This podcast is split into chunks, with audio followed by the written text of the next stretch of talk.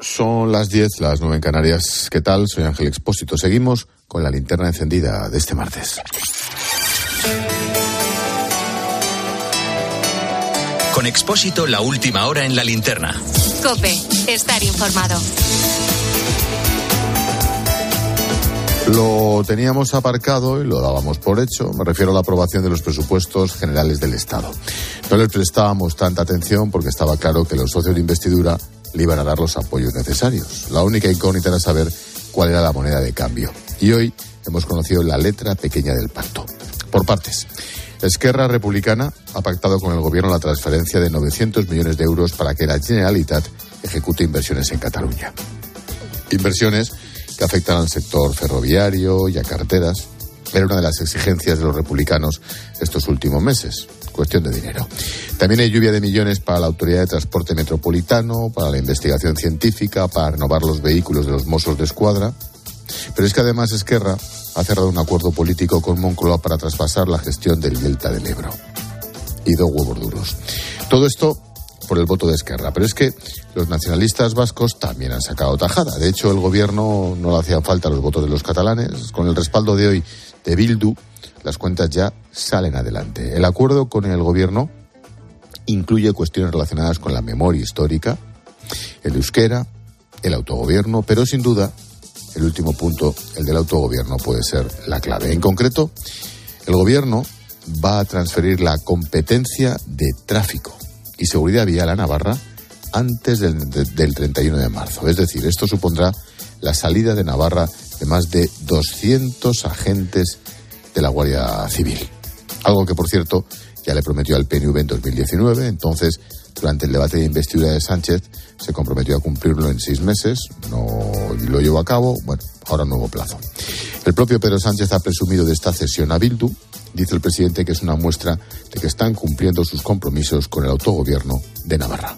La transferencia de la competencia sobre tráfico se va a producir el 31 de marzo de 2023 y, por tanto, vamos a seguir cumpliendo con nuestro compromiso de reforzar el autogobierno eh, de Navarra. Aquellos agentes de la Guardia Civil que lo deseen van a poder permanecer en Navarra y que traspaso garantiza que las funciones de vigilancia de tráfico se van a poder desempeñar de manera coordinada y efectiva.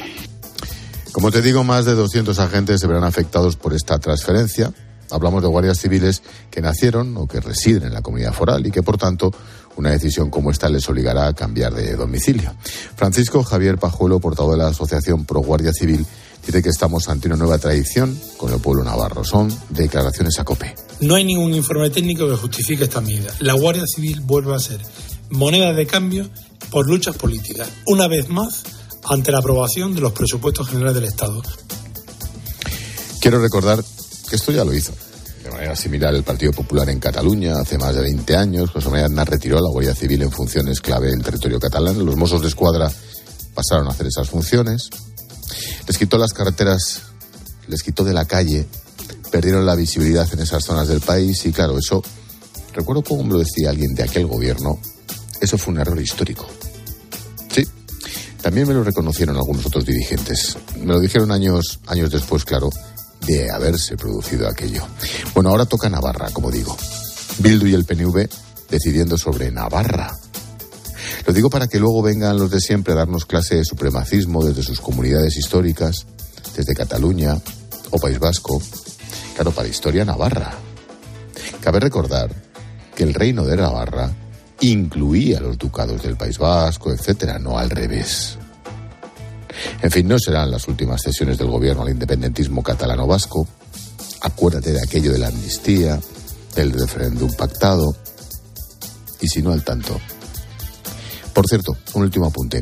El pacto de Bildu con el gobierno contempla un paquete de 250.000 euros para la promoción del circo en euskera. Sí, tal cual. Para promover la actividad del circo en euskera, un cuarto de millón de euros. Con la que está cayendo, ¿a qué hora te quedas más tranquilo? Enseguida hablamos de todo esto y más con Maripau Domínguez y con Fernando Jauregui.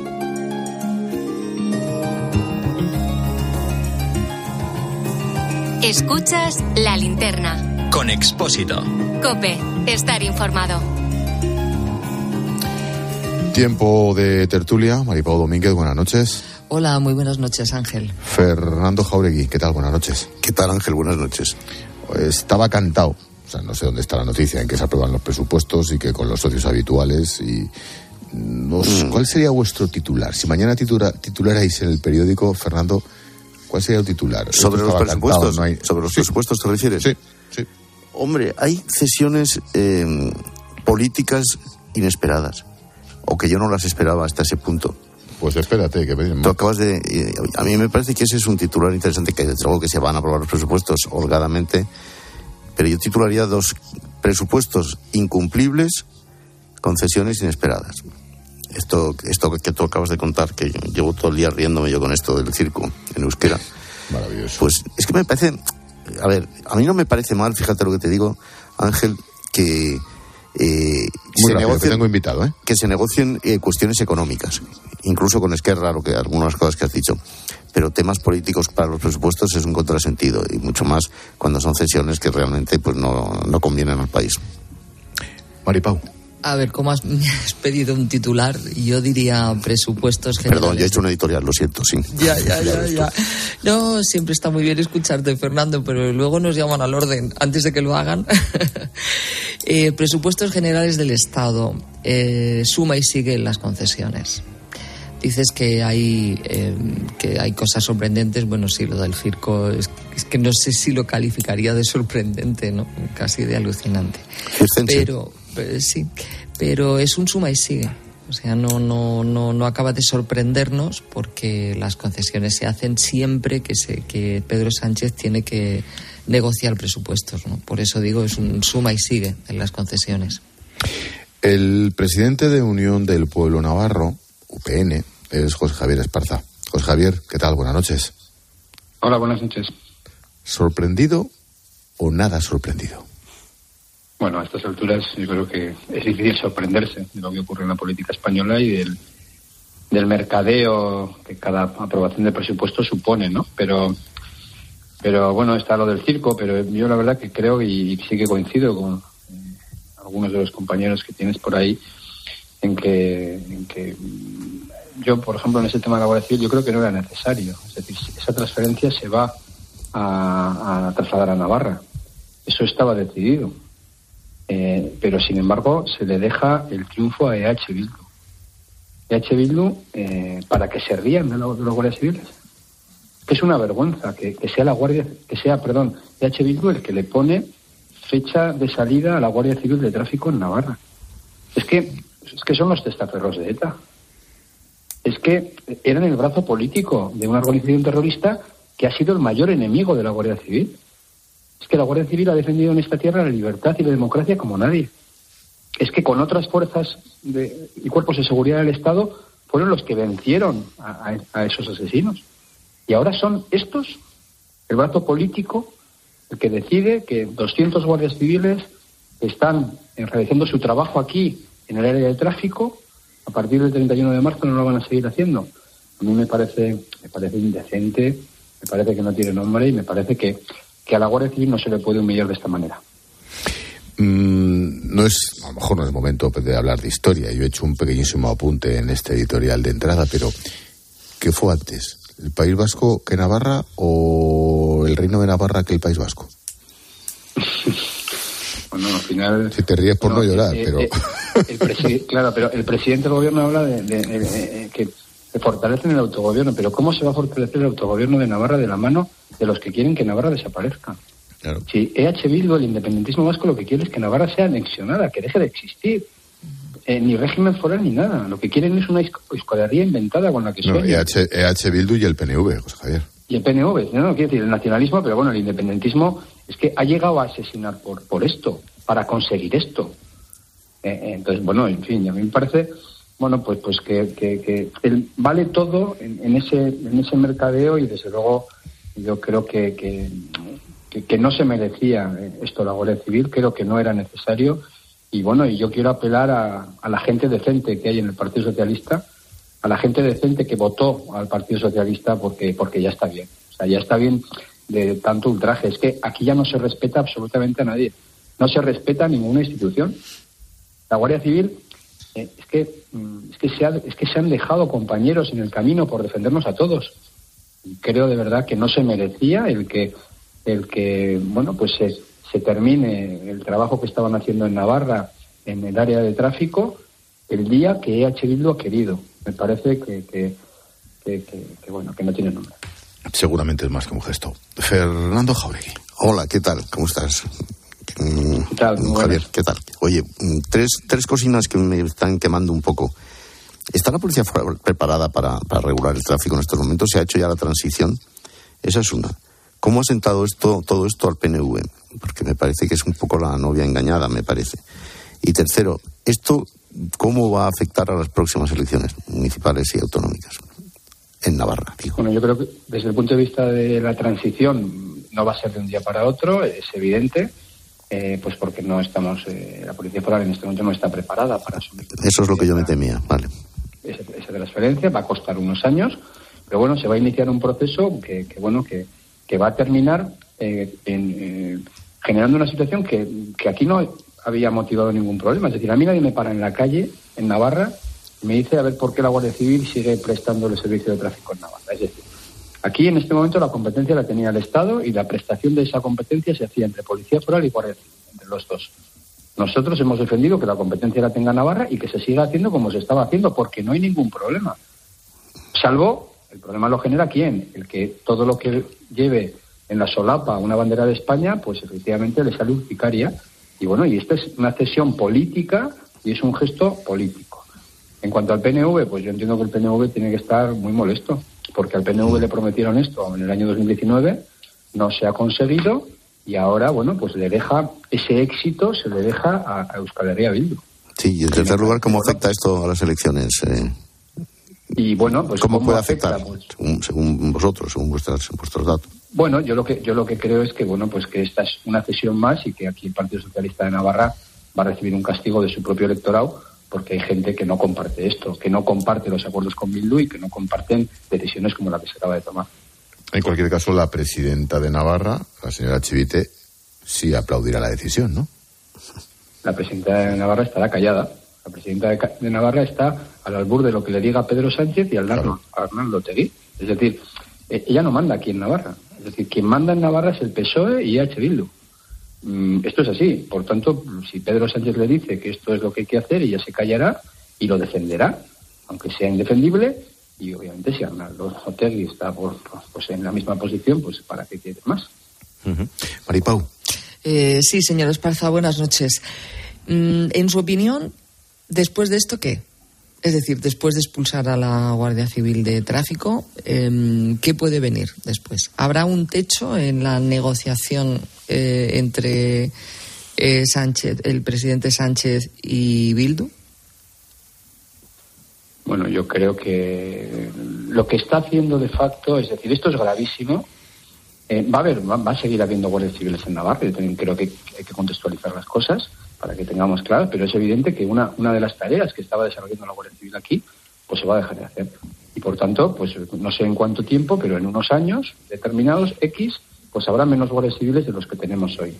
Todo lo que sea que el Estado pierda presencia en una comunidad como Navarra, creo que bueno pues que perjudica a, perjudica a Navarra y perjudica al conjunto de al conjunto de España. Yo creo que eso es algo claro.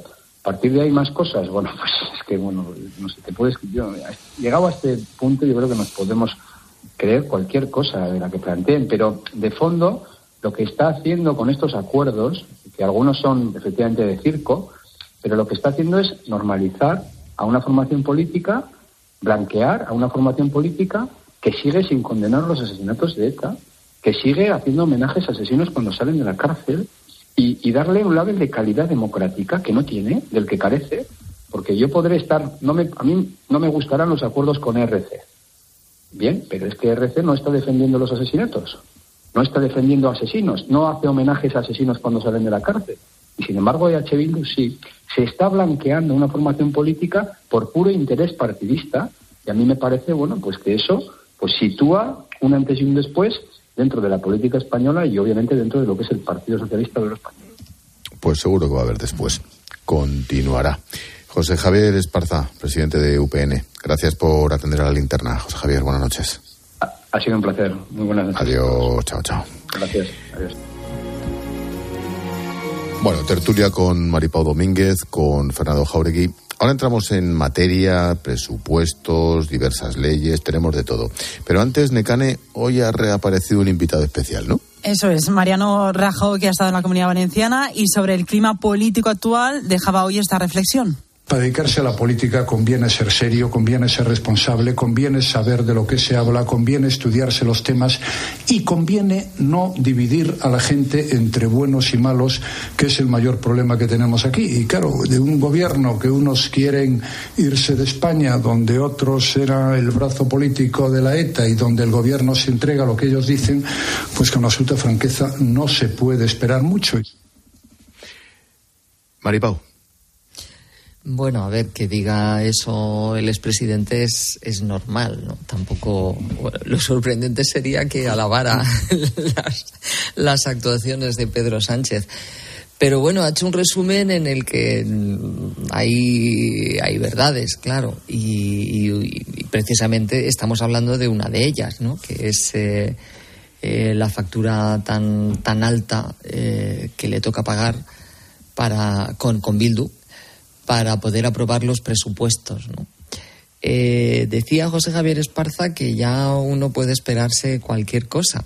El, tema es que yo creo que nosotros no tenemos la creatividad que tiene Pedro Sánchez a la hora de ofrecer pactos a, a, los independentistas catalanes y a, y a Bildu. Que yo, desde luego, eh, también como, como decía Esparza, yo eh, distingo muchísimo al independentismo catalán eh, de eh, asesinos, ¿no? O de gente que está, eh, pues, a favor, o, o sea, no, es que no tiene nada que ver. Yo no estoy en absoluto de acuerdo con, con los postulados de Esquerra Republicana de Cataluña, pero desde luego no se puede comparar con, con gente que ha pasado por la cárcel, como es el caso de, de Otegui, precisamente por, por eh, colaborar, por ensalzar, etcétera, a una banda terrorista, a una banda de asesinos. ¿no?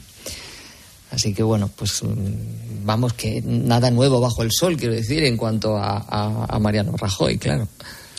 Que digas. Yo creo que los diagnósticos son muy leves, los que se están haciendo, fíjate. Tú, tú, o sea, son peores, ¿quieres decir? ¿o? Sí, vamos a ver. Quiero decir que tenemos ahora mismo un gobierno, hablando del gobierno solamente, bueno, hablando si quieres hablamos de los tres poderes, pero hablando del Ejecutivo, tenemos un gobierno que está en una situación insostenible, insostenible. Tenemos una ministra de Justicia que no se está ocupando de, o no parece ocuparse, de la, de la situación de, en, en, su sector, en ese tercer poder, que es el, el Poder Judicial, que es, que es, terrible. Ahora mismo tenemos al presidente del Tribunal Constitucional y al presidente del Tribunal Supremo y al presidente del Consejo del Poder Judicial en situación precaria y eh, absolutamente provisional. En fin, eso parece tremendo. El ministro del Interior ya nos hemos olvidado de aquello de Melilla y tal, porque claro, como cada día pasa una cosa más gorda que otra, las dos ministras de Podemos ya vemos lo que es. Eh, yo creo, sinceramente, que ni la señora Maroto ni la señora Darias deberían seguir en el gobierno, porque es que realmente me parece que es poco ético y poco estético. Siento mucho. Prevalerse de la condición de ministros eh, siendo candidatos, mmm, en fin. Yo creo que está todo muy manga por hombros, un gobierno en el que mucha gente no se habla con mucha gente. Yo no sé, en los consejos de ministros no sé quién habla ahí, debe hablar solamente el presidente del gobierno, pero es que realmente es un gobierno muy silencioso, porque efectivamente pues no, hay, no está, está muy mal coordinado. Entonces, hombre, yo cuando he visto hoy, no sé si te hago spoiler con esto, Ángel, si lo hago me lo dices, pero yo cuando he visto hoy el intercambio verbal entre el señor Sánchez y el señor Fijo en el Senado, pues la verdad es que me ha dejado un poco frío. También es verdad que en siete minutos tú no arreglas España, ni muchísimo menos, ¿no? Pero también es verdad que incluso habíamos eh, obligado a Feijó a, fajarse, eh, pues a lo mejor un poco más precipitadamente de lo que convenía, y ya digo que estas, estos encuentros no sirven para mucho, pero aquí o se da un golpe de timón o esto va a acabar en la escollera, el barco este, porque es que realmente con este gobierno no se puede ir a ninguna parte. Y a partir de ahí, pues si quieres analizamos todo lo que hay, pero es que claro, todo lo que hay nos indica que hay un gobierno que, que, que, no, que no se coordina, que no se coordina simplemente y que realmente no hay una cabeza jurídica en estos momentos eh, regentando ese gobierno. Ni, ni pues... económica casi, fíjate, pero más económica que jurídica. Pues vamos a entrar tema por tema que tenemos un montón. El primero, la famosa ley del CSI que continúa. Necane. De momento, la audiencia de Zaragoza no va a seguir en las directrices de la Fiscalía General. Los 12 jueces de la audiencia. Subrayo, los 12 jueces de la audiencia. Sigue, perdón. Se han reunido esta tarde, han anunciado que sí revisarán a la baja todas las sentencias de delincuentes sexuales que tengan una condena mayor a la que contempla la nueva ley del sí es sí. Se desmarcan del criterio fijado ayer por la Fiscalía, que defendía que solo se pueden revisar aquellas que no están en la horquilla penal de la nueva legislación. En los próximos días, además, vamos a conocer otras posiciones, porque el viernes se reúne la Audiencia de Madrid, a final de mes lo va a hacer la de Coruña. De momento, esta tarde, Yolanda Díaz insistía en no generar alarma y esperar a ver qué dice el Supremo. Que tengamos eh, prudencia, que dejemos actuar a los órganos jurisdiccionales. Se ha pronunciado la Fiscalía General con una instrucción y vuelvo a decir que dejemos trabajar al Tribunal Supremo. Por tanto, creo que esto es lo que hemos de hacer y, sobre todo, pediría que no generemos alarma social en nuestro país. Es maravilloso. ¿Qué estaría diciendo esta señora si esto, si esto ocurre con otro gobierno? ¿Qué estaría diciendo? Pero en fin, con toda la razón, por otra parte. Maripau. Bueno, como decía Fernando, están pasando cosas muy graves y yo precisamente eh, pues quería destacar que esta, eh, el tema del de, el asunto de esta ley, es uno de los más graves que ha pasado en los últimos tiempos y estamos en ello. Entonces, cuando dice la vicepresidenta segunda, Yolanda Díaz, que dejemos trabajar al Supremo, bueno, es que tenían que haber trabajado antes en el Ministerio de Igualdad para hacer una ley que tuviera, en fin, un poquito más de sensatez a la hora de eh, aplicar las penas. Porque a mí la sensación que me da cuando escucho, eh, bueno, pues esto, que 12 magistrados en una audiencia como la de Zaragoza y otras también, eh, no van a aplicar el criterio de la fiscalía y van a empezar a rebajar penas y tal. Yo tengo la sensación como de que hay unas ganas de rebajarle penas a los violadores y sé que esto suena muy muy fuerte y en fin políticamente incorrecto pero esa es la sensación que tengo como mujer eh, a mí me gustaría ver eh, una a mí me gustaría contemplar una ley en España que incluso subiera alguna pena fíjate pero sin embargo lo que estoy viendo es que una violación Ahora, como mmm, desaparece el delito de abuso, pues entonces la violación va, antes era de 6 a 12 años y ahora el mínimo se baja a 4. Y una agresión mmm, se distingue con penetración o sin penetración, pero es que, o sea, con Ojo, va permite- el mínimo de 7 años, Sí, pero 7 permíteme- años. O sea, permíteme es permíteme una un matiz, Maripau. No solo es contra las mujeres, ¿eh?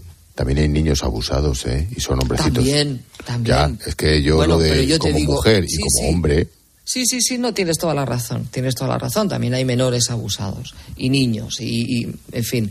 Por eso te digo que eh, en lugar de, que el ciudadano pueda tener la sensación de que se protege a las víctimas, eh, tenga la sensación contraria. ¿no? Y claro, la justicia aquí tiene un, gran papel, pero si resulta que es que eh, aprueban la ley y el mismo día que la están aplicando, eh, ya una ministra del sector del PSOE está diciendo que no, no, pues habrá que revisarla. Pues, bueno, pero esa ministra dices, que es María Jesús Montero ya ha rectificado. Ahora dice Ya. que no, que es el Supremo. Ya, ahora es, sí, ahora es el Supremo. Ahora le pasamos la patata caliente al Supremo. Que, por cierto, la ministra de Justicia es como de. Yo pasaba yo pasaba por ahí, pero pasaba. O sea, Sí, no, ha sido mucho mejor. Ha dicho, yo no algo estaba. tendrá usted que decir. ha dicho yo no estaba. Pero no el problema está en que el, que- el que estaba, el que estaba y se, opu- y se opuso, que es Juan Carlos Campo, lo echaron al día siguiente, precisamente por esto. Pero en fin. Sí, sí, sí, sí. Y a Carmen Fernando. Calvo, y a Carmen Calvo también. Ya, Carmen Yo, Calvo, sí. mira, Nos yo- quedamos muchos en aquel- por aquel entonces diciendo, fíjate, ha hecho lo del indulto y se lo ha cargado. Error, error mío por lo menos. Se lo cargaron por esto. Sí, sí, yo creo que sí. Bueno, yo creo que se lo cargaron Y mira porque... Carmen Calvo, también. Sí, igual, igual. Yo- Que no se calla. Yo, yo- Claro. yo creo que se lo cargaron porque él denunció internamente una cosa que está ocurriendo y que en esto de la, de la ley del sí es sí, pues eh, se está poniendo muy de, muy de manifiesto, que es la inseguridad jurídica. Y claro, mm, la chapuza, la chapuza a la hora de confeccionar una ley, la chapuza técnica, la, la incapacidad técnica, al final pues se tiene que resolver echando mano de la fiscalía mm, próxima, vamos a llamarla así. Y entonces se genera una inseguridad jurídica. Tú lo que no puedes hacer es que el señor fiscal, ya lo verás, como esto le va a costar caro, bueno, no le va a costar caro porque aquí nada cuesta caro, pero eh, es un tema muy raro que de pronto diga, oiga, ustedes apliquen las penas de esta manera, porque claro, como la ley le da un portillo de escape a estos señores, pues eh, usted aplique las penas como yo le digo. Bueno, y esto pues naturalmente va a redundar en desobediencias.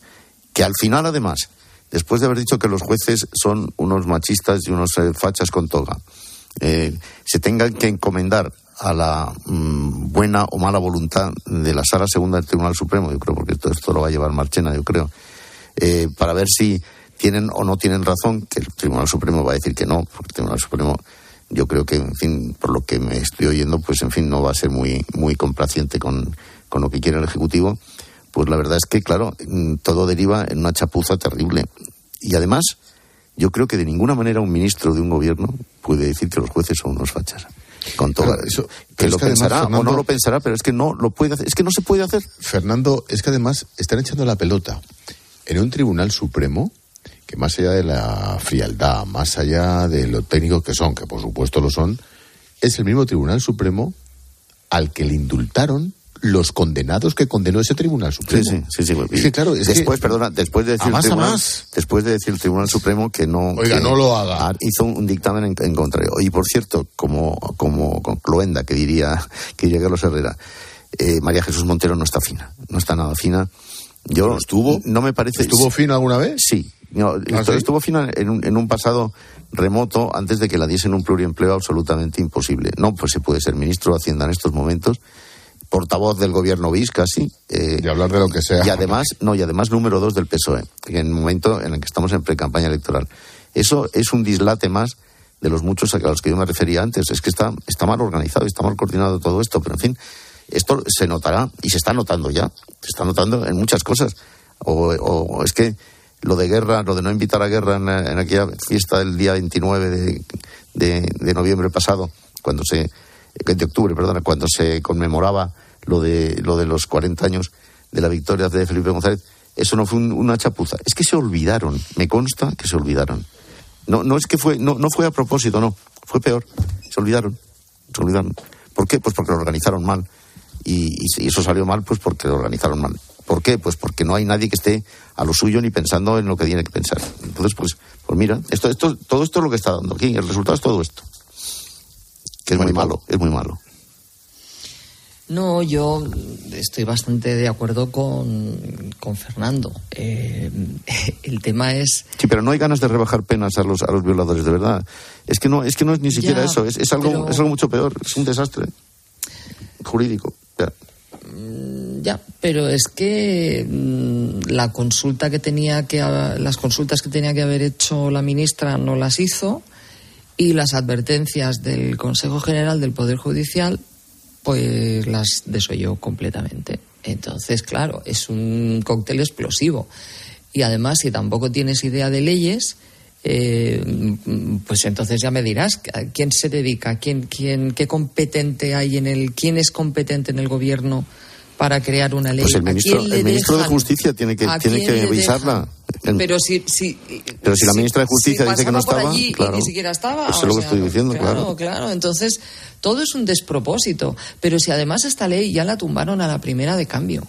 Pero además la tumbaron estrepitosamente. Yo no sé si os acordáis. O sea, le dieron por todos los cuando lados. uno- Claro, estaba Campo.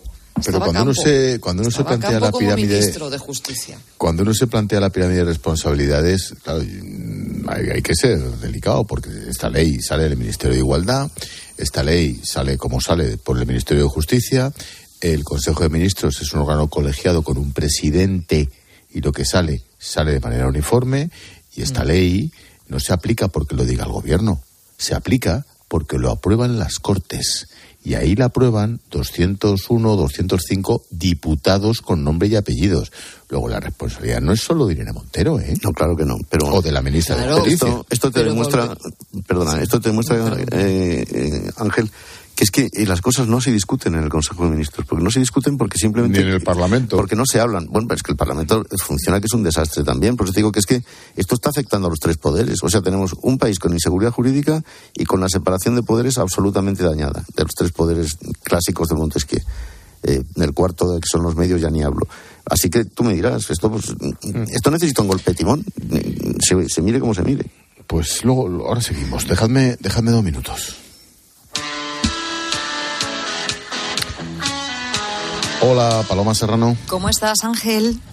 No, este es un mensajito de Orange. Sí, sobre todo si eres autónomo o tienes una pequeña empresa, aumenta la visibilidad de tu web y tus redes sociales fácilmente. Y es que Orange reinventa sus tarifas Love Empresa, porque ahora incluye nuevos beneficios y te ayudan a mejorar tu presencia en Internet para que puedas llegar fácilmente a nuevos clientes.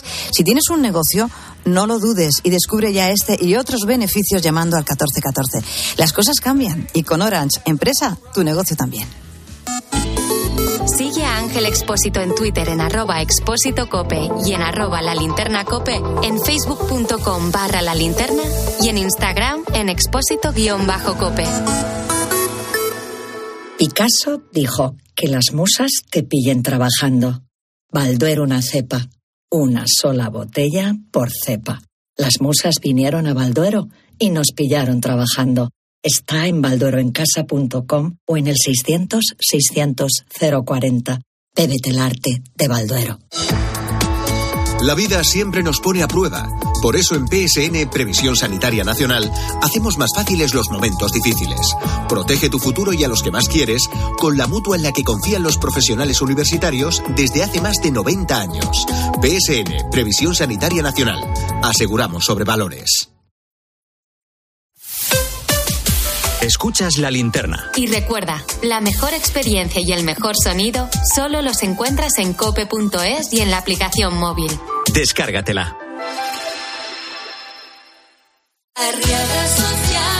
¿Estás en un fichero de morosos? Te ayudamos a salir y si no tenías que estar, solicitamos una indemnización. No pierdas el tiempo. Llámanos al 900-264-009 o entra en arriagaasociados.com. Arriaga Asociados. Hagámoslo fácil. Descorcha una botella de vino y déjate conquistar por un Ribera del Duero de bodegas Emilio Moro. Encontrarás la pasión, el respeto, el carácter y el esfuerzo que dedican para elaborar sus vinos. Emilio Moro, La Felisa o Vendimia Seleccionada. Cada uno con su encanto, todos perfectos para brindar. Vive la pasión de bodegas Emilio Moro. Nuevo MGHS 1.5 Turbo. Totalmente equipado y con 7 años de garantía. Desde 22.990 euros. También disponible en versión híbrido enchufable. MGHS. Porque lo quieres todo. Precio sujeto a financiación. Consulta condiciones en mgmotor.es. Si eres autónomo y tu vehículo es tu herramienta de trabajo, Línea Directa se ocupa de todo. Te da asistencia en viaje, atención y defensa jurídica y ahora si contratas tu seguro te regala un cheque combustible gratis. Gratis. Llama ya al 917-700-700. 917-700-700. Consulta condiciones en lineadirecta.com. El valor de ser directo.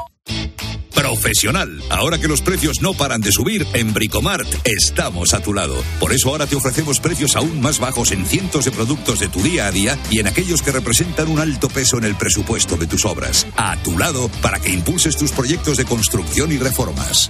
Bricomart.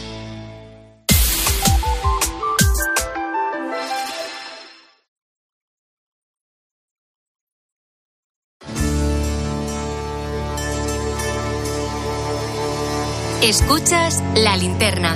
Con Expósito. Cope, estar informado.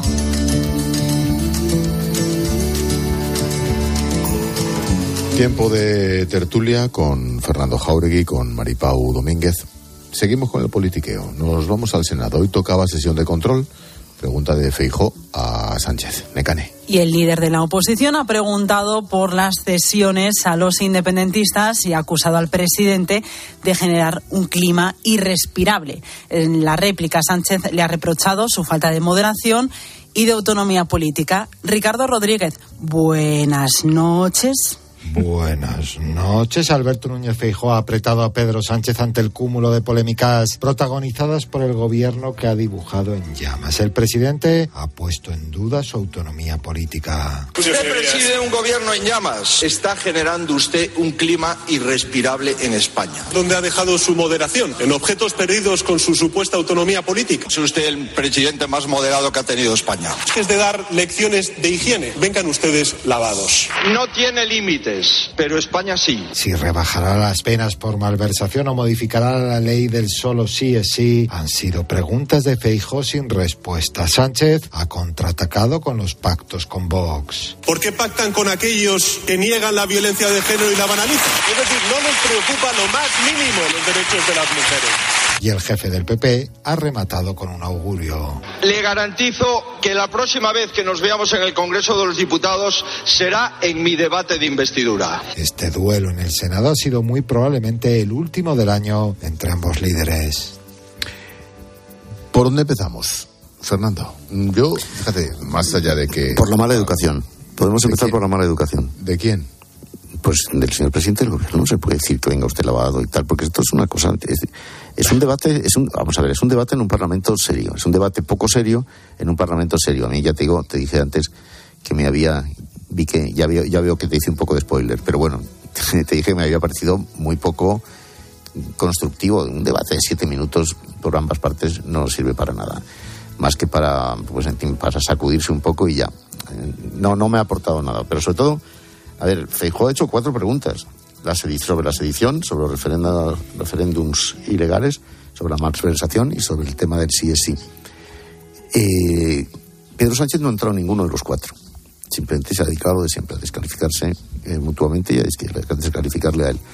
Pues no está la cosa, no está el horno para esos bollos.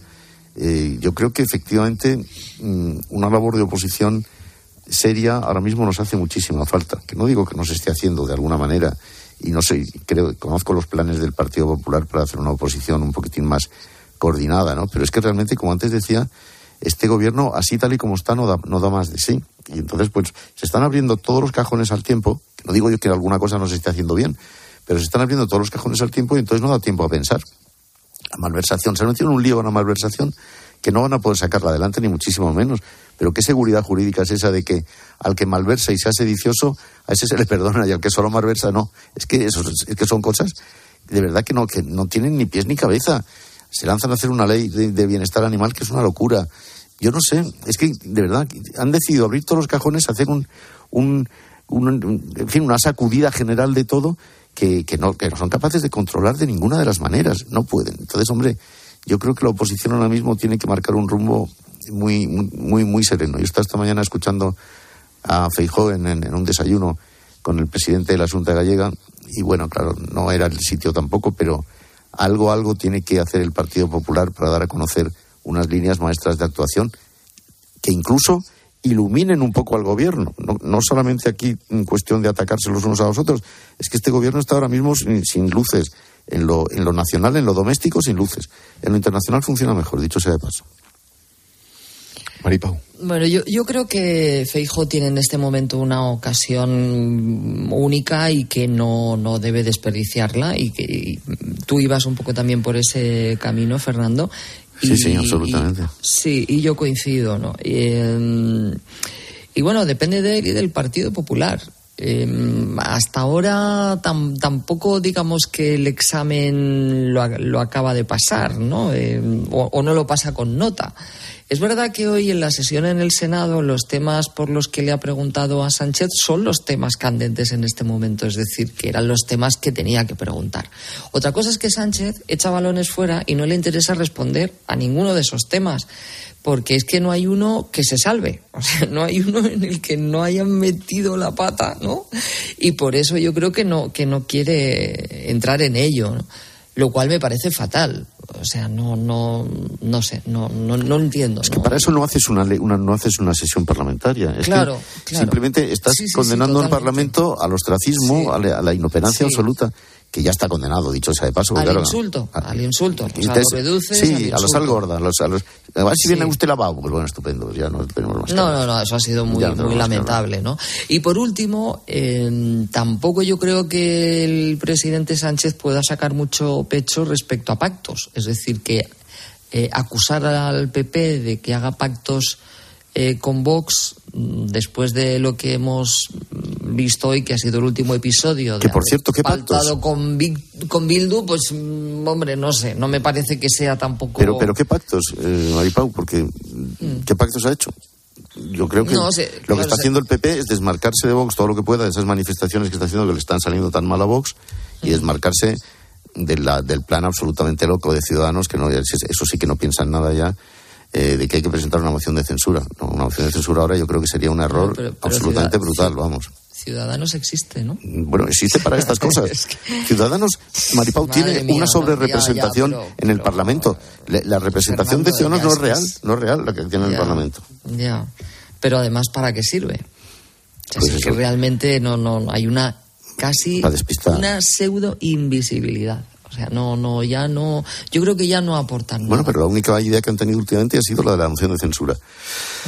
Una moción de censura en estos momentos la ganaría Sánchez con la misma facilidad con que gana los presupuestos y con que va a ganar lo de la sedición. y la de la saldría Penal. reforzado. Y saldría Claro, reforzado porque saldría además reforzado, los tres partidos de la oposición dirían cosas diferentes, con lo cual pues, Si me- no tiene sentido. Si me permites, Fernando, mm, la- el, el siguiente tema que me lo has dejado ahí eh, va a pactar lo de la sedición porque está pactado, por lo tanto, punto y Sí, ya me inventaré sí. otra cosa. Sí, la malversación no, ya verás. ¿Qué creéis que va a pasar con la malversación? Yo creo que no. ¿Que no qué? Que no, que no, no va a poder, no va a poder eh, sacar adelante esa reforma del Código Penal por una razón muy sencilla, porque ellos mismos se han metido en un lío. Se han metido en un lío y la propia mm, coalición o, o el propio, los propios socios, digamos, de gobierno no están en absoluto de acuerdo los unos con los otros sobre cómo llevarla adelante. Tú lo que no puedes hacer es una figura jurídica diciendo, si usted, además de malversar, es sedicioso, entonces eh, sale usted a la calle y estupendo y no pasa nada. Si solo malversa, cuidado. Eso ya veremos a ver si además está usted lucrando con su- de su bolsillo o lucra de los Claro, bolsillos de es- otros. Eso, eso, es, eso, es, eso es la inseguridad jurídica eh, absoluta. Eso se lo carga el Tribunal Constitucional. Bueno, si tuviésemos Tribunal Constitucional, se lo cargaría en cinco minutos. Pues que no tenemos, también es verdad. Pero es. Sí, porque la distinción, que, que además te la defienden como si, vamos, tú, tú no lo estás entendiendo porque no tienes capacidad, porque es algo muy normal, ¿no? Y te, te distinguen entre sí. El que malversa se lleva el dinero a su casa o se lo lleva a Suiza o lo que hace es favor- facilitar que otros malversen porque son amigos. No, sea, o si es perdón, sedicioso o no es o sea, sedicioso ese malversador. Depende. Claro, eh, claro. si es sedicioso, le va mejor. Claro, a más a más. Como decía antes Ángel, que se dice es- en mi tierra. Esto es, a más a más. esto es como la ley de Pues bienestar claro, animal. sí. Si usted eh, Sí. ahí tiene usted penas mm, superiores por pegar a un perro que por pegar a su mujer o a una señora. Bueno, pues mm, ¿qué quieres que te diga? Pues eh, supongo que eso lo enmendarán. O la, o eso la lo pena- enmendarán en, en el o la Parlamento. pena, o no. o la pena mínima por, por agresión No, sexual. el problema, el problema está en ese o no. ¿Lo enmendarán o no? Sí, sí. esto- ¿Alguien me- eso, alguien- eso sí lo enmendarán. Eso sí. Eso, eso sí. Otra cosa no. Pero por eso digo, la de malversación no, no, no pueden sacarla adelante porque es un contrasentido jurídico por principio. Luego que nos digan lo que quieran. No es que no entendéis, como dice Mari Power, no entendéis nada, pues no, no entenderemos nada, pero es que me parece que se cae por su base. Si es que lo que yo estoy diciendo es una cosa que se cae por su base. No, no sé. No sé. Creo que ya está por ahí Julio César Herrero. Hola, Julius. ¿Qué tal, Gel? ¿Qué pasa? ¿Cómo estás? Hola, Fernando. Hola, ¿qué tal? ¿Cómo estás, Julius? Estoy te- terrible. Estoy que me salgo. Hola, dilo. ¿Qué tal? Hola, guapetón. Hola, bueno, en la nueva selectividad, que está en fase de borrador, los alumnos van a hacer un único examen para evaluar lengua, literatura, lengua extranjera y los que tengan cooficial también, todo en uno. Tiene dos partes.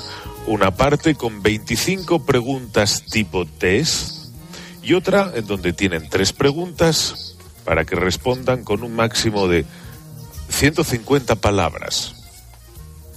Eso es para el año 24.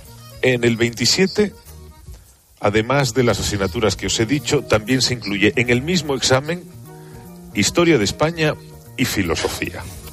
A esto se le llama prueba de madurez. Entonces, mm, ¿es posible evaluar algo de esa manera?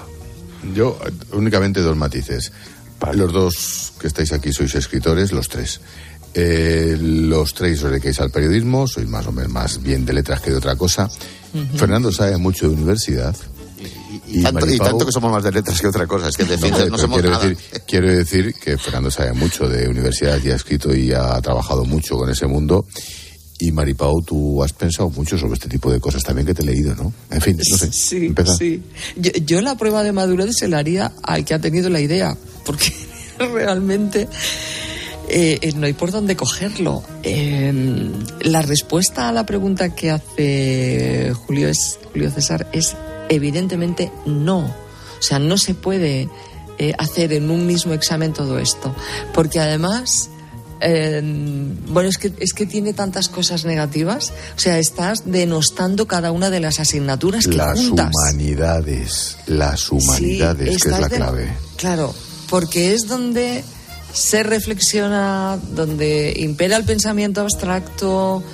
eh, bueno, pero claro, pensando que A ver, si, a ver si vamos a tener pensamiento crítico y eso es malísimo. Eso, eso- eso- eso es bastante malo, esto es chungo, ¿eh? O sea, ya te digo yo que es chungo total que tengamos pensamiento crítico. Eh, no, eh, realmente no se, y además no se puede formar, no se puede formar. Esto es una deformación, de verdad, o sea, es involucionar. Fernando. Fernando. Yo creo que mm, convendría endurecer las pruebas de selectividad, lejos de aflojarlas. Convendría restringir el acceso a, la universidad, lejos de tratar de que pase todo el mundo, que luego, pues además, se conviertan en fábricas de parados. Y convendría, sobre todo, adecuarse un poco a los estándares de otros países que- que exigen una cierta mayor excelencia. Yo sí, como tú dices, Ángel, trato mucho con universitarios y bueno, no es verdad que esta generación sea la mejor preparada de la historia. Yo creo que es que eso es patentemente falso y lo estamos ahondando. Y realmente los conocimientos históricos, humanísticos, técnicos a lo mejor más, yo ahí no soy capaz de evaluarlo, como tú dices muy bien, pero los, los conocimientos humanísticos son terroríficos. Yo es que el otro día dije que venía de ver a Carlos Olchaga y delante de una clase de mucha gente y no sabían quién era Carlos Olchaga, que fue un tipo importantísimo en este país. No digo yo que haya que saberse los nombres de todos los ministros del gobierno de Felipe González, vale, pero hombre, hay que saberlo. Y pregunto, siempre pregunto una cosa yo a mis alumnos, que son alumnos ya de, de tercero, de cuarto, eh, ¿qué es una crisis de gobierno? No lo saben, nunca, ninguno. Dice, o estamos empleando un lenguaje que estamos absolutamente disociándonos de las nuevas generaciones, o nos están disociando de las nuevas generaciones con todas estas mm, medidas que son una sandez absoluta. ¿Qué quieres que te digas? Que no puedo calificarlo de otra manera. Porque es que esto realmente no tiene ni pies ni cabeza. Ni pies ni cabeza. Julius. Dice el Ministerio que hay que centrarse en las competencias y no tanto en los conocimientos. Es decir, en saber hacer y no en saber. Eh, ¿Es posible analizar un texto, por ejemplo, sin tener conocimientos? Hay una batalla contra la memorización y contra la adquisición de conocimientos que es evidente en los últimos años. ¿eh? Y- y la pregunta es si es posible que analizar un... Hay, hay una Es batalla. que yo creo, yo creo que la batalla es contra las humanidades. Hay una O sea, batalla, hay, hay- hay una batalla contra el lenguaje, que es nuestro pensamiento se basa en el lenguaje y hay una batalla contra el lenguaje. Los jóvenes, muchos jóvenes, tienen un bagaje de, de 300 palabras, incluyendo los tacos. Y esto, claro, no puede ser. Es que mm, es verdad que las nuevas tecnologías lo que están haciendo es simplificar todavía más el lenguaje y acortarlo y acortar realmente la capacidad de evolución del pensamiento. Pero a mí esto me parece que es, que es grave, de verdad, lo digo en serio. Y tú no puedes eh, tecnificar a nuestros estudiantes hasta ese punto, porque es que realmente, pues, en fin, eh, estamos perdiendo un valor importante. La historia, la literatura, la música, la geografía muchas veces incluso. Estamos perdiendo esa- esas asignaturas básicas que todos aprendimos en un momento determinado y que ahora pues parece que tienen un valor secundario. A mí me parece muy preocupante. Este tema que ha sacado hoy Julio César, mira, por una vez la ha sacado, es muy interesante. Vaya, son, son muchos días los que me toca estar y alguna vez acierto, pero es casualidad. Pau, Eh, yo creo que es absolutamente necesario adquirir conocimiento. Pero vamos, o sea, es que quien lo cuestione realmente tiene un problema. Y yo creo que sí, que hay que adquirir conocimiento, porque además el conocimiento va asociado pues a, a, la reflexión, al pensamiento, al lenguaje, o sea, le salen tantas ramas eh, que sin ello no, no es posible formarte.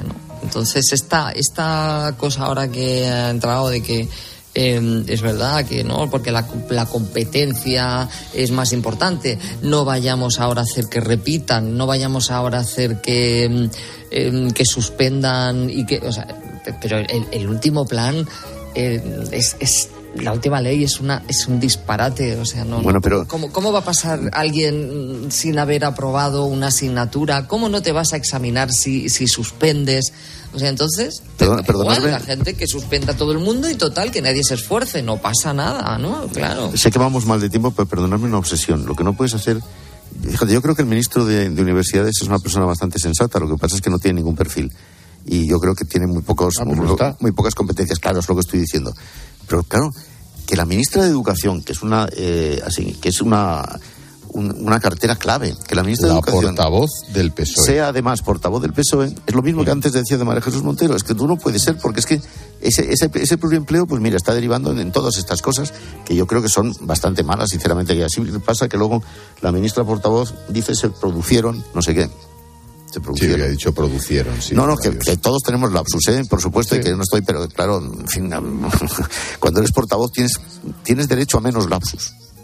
Y cuando Esta... eres ministra de Educación también. Y cuando, y cuando eres ministra de Educación y portavoz no te digo. Una cosa, familia, me tengo que ir por estas cosas de las desconexiones a 55-10 por narices. Nos quedan cuatro minutos. Esta EBAU va en la línea de la reforma educativa, de la última, que pretende, entre otras cosas, buscar un aprendizaje más aplicado a la vida.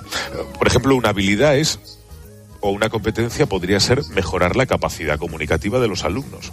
La pregunta es, ¿cómo se puede mejorar la capacidad comunicativa si los alumnos no se saben las normas de gramática y las ortográficas? Es que mmm, piensan que la, comunidad, que la capacidad comunicativa es solo hablar. Primero, no aprenden a hablar como nunca se ha enseñado a hablar en España, por cierto. Ahora sí, menos. Eso, es, eso es verdad. Ahora menos. Eso es verdad. Sí. Pero es que ahora ya es el colmo. No van a aprender a escribir. O sea, es que es imposible. es que sí, es, no se puede coger por ningún no, no. lado. Hay algo, hay algo peor, Ángel. No van a aprender a leer.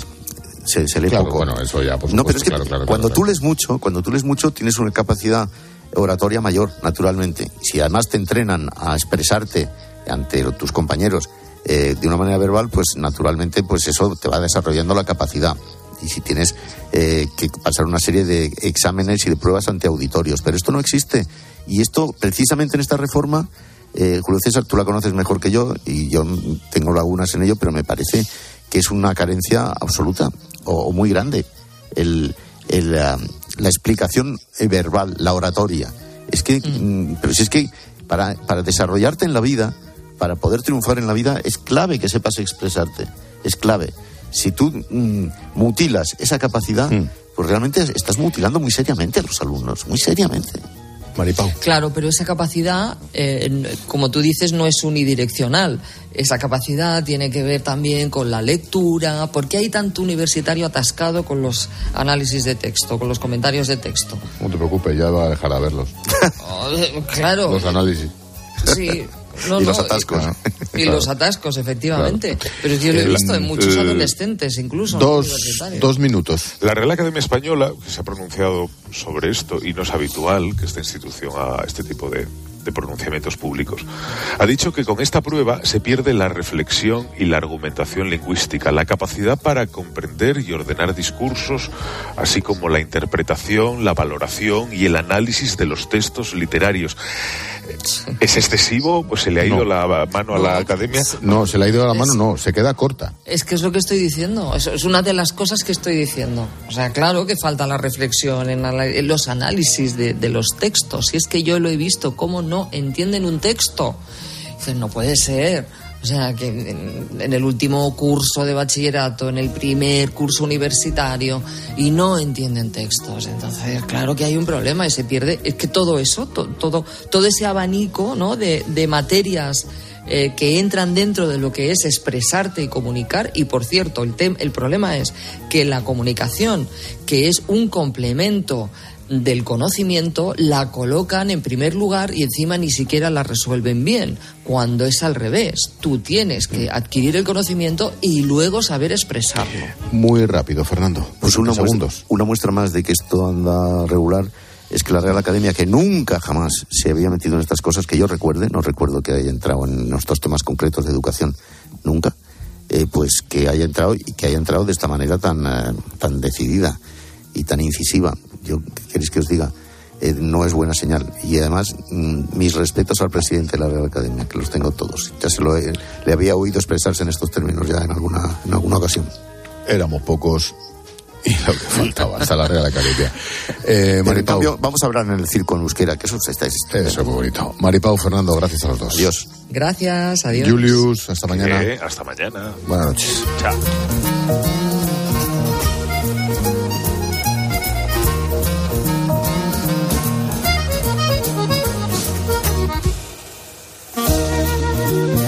Expósito. La linterna. Cope. Estar informado. Estamos preparados y vamos a por todas. Este miércoles España debuta en el Mundial de Qatar y no hay mejor sitio para vivirlo que tiempo de juego. Siéntate, te veo muy nervioso. Desde las 4 de la tarde, España-Costa Rica. ¿Con qué sale España? Con nuestros enviados especiales, con Manolo Lama desde Qatar. ¡Ojo a España! Vive en Copa el Mundial como si estuvieras en el campo. Y además, recuerda que lo damos todo. Todos los partidos Tiempo de juego. El número uno del deporte. Paco González, Manolo Lama y Pepe Domingo Castaño. Los números uno del deporte. Cope, la radio del Mundial.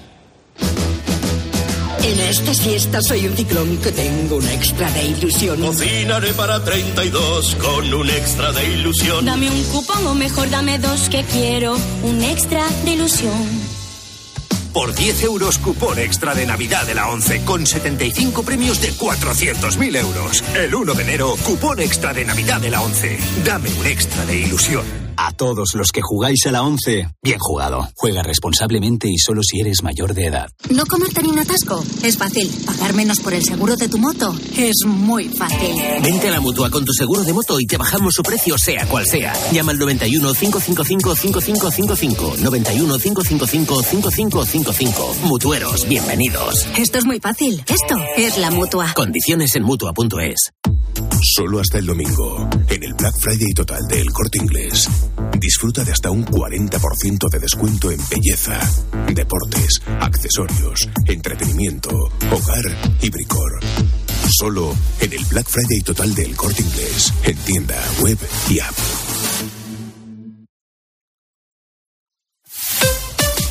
Escuchas la linterna. Y recuerda, la mejor experiencia y el mejor sonido solo los encuentras en cope.es y en la aplicación móvil.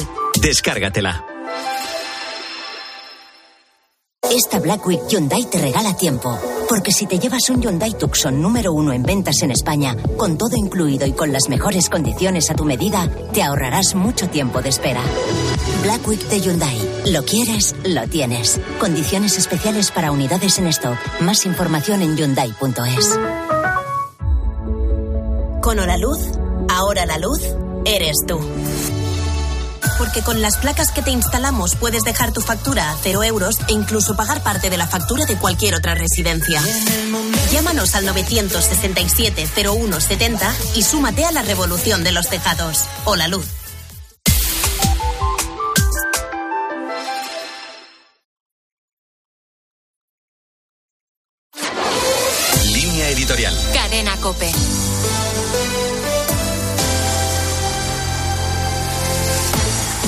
Esta tarde-noche en Madrid, organizado por la Asociación Cultural Neos, se rinde un merecido homenaje a tres hombres fallecidos en el último año que brillaron profesionalmente en sus diversas especialidades y que supieron estar presentes en la vida pública sin ningún tipo de complejo, dando testimonio de su fe cristiana.